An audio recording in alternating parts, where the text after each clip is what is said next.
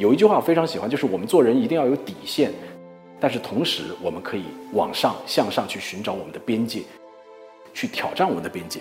所以这就是创造力当中一点。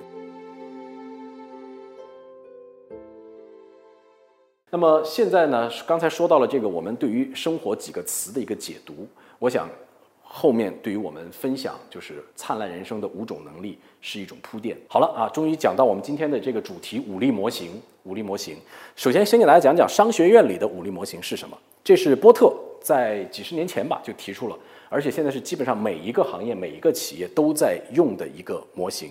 波特的武武力模型，它是来拆解一个行业或者一个公司、一个企业啊。它的呃未来的竞争力或者市场的一个竞争力，然后我们所说的新武力模型是什么？我觉得新武力模型呢，我觉得呃很重要的一点就是说，我们把我们幸福生活或者获取灿烂人生，呃每个人他要具备的能力，比如说创造力，它可以拆解成很多能力。比如说，你对于事物的这种好奇心，这一点非常重要。如果你对于任何的事物、对于生活、对于工作，你失去了好奇心的话，那么你就失去了去不断超越自己的这个动力。比如说，我们作为播音员来讲，你每天播的东西是同样的，是重复性很高的，那么很快会让你失去对于这项职业的最初的那份激情。那么怎么办呢？怎么让自己再去对于这个行业？啊，对这个职业产生这种激激情呢？那你需要就是去找到同样事情它不同的地方。你如果每经历一个可能你觉得每天觉得是日复一日差不多工作的时候，你再去思考一下，往深想一步，你就会找到对这件事情新的这种新起点，它会驱使你不断的再去走。所以创造力这一点其实是很重要的啊。每个人其实人类对于宇宙的探索，对于未来的好奇，都决定了我们。拓宽自己的边界，有一句话我非常喜欢，就是我们做人一定要有底线，但是同时我们可以往上向上去寻找我们的边界，去挑战我们的边界。所以这就是创造力当中一点。沟通力，刚才我说到了，我写这本书的时候啊，说出灿烂人生，其实就是从沟通力入手，因为我觉得沟通力是这五力当中比较重要的一点，就是敲门砖的一点。因为你要每个人在生活当中，在各个场景，你都会面临着和人打交道、沟通。呃，鬼谷子的沟通学当中，他列举了很多很多不同类型的人。面对这些人，你如何以自己的方式或者自己的心态去跟他们交流，达成一个非常好的结果？所以，我觉得沟通力是一切能力的一个敲门砖，最基础的一个能力。那么，领导力，领导力是什么？领导力不是说我当领导才拥有的能力，领导力代表了他去做决定，他敢不敢去承担责任。他如何在逆境当中去带领身边的人往往前走？领导力不仅仅局限于我们领导如何人力资源那一套去管人、去管理团队，而是你内心深处有没有担当、有没有责任，你敢于在关键时刻站出来。这些能力，另外呢，生活力，为什么生活力可能是一个稍微有点抽象的东西了？为什么要把生活力列到武力当中呢？也很重要。就是我们如果要获得幸福灿烂的人生，光是靠工作这一条腿走路是显然不行的。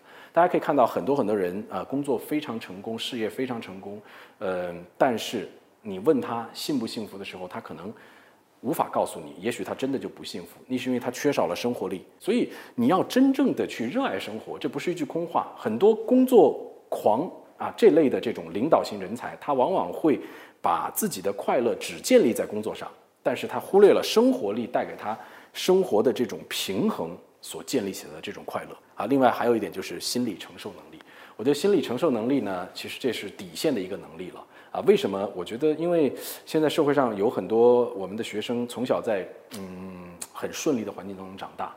啊，觉得自己是优秀的啊。我们可能小时候父母对于孩子的教育，这种成功学的教育引导，呃，让他们无法去承受某些阶段的小小的失败。呃，我记得内马尔在那个呃俄罗斯世界杯巴西被淘汰出局的时候，他在自己的这个社交媒体上说，呃，四年就就这样就这样过去了。我觉得我这一次的失利让我几乎没有了再踢下去的动力。但是说完这个话之后，你看。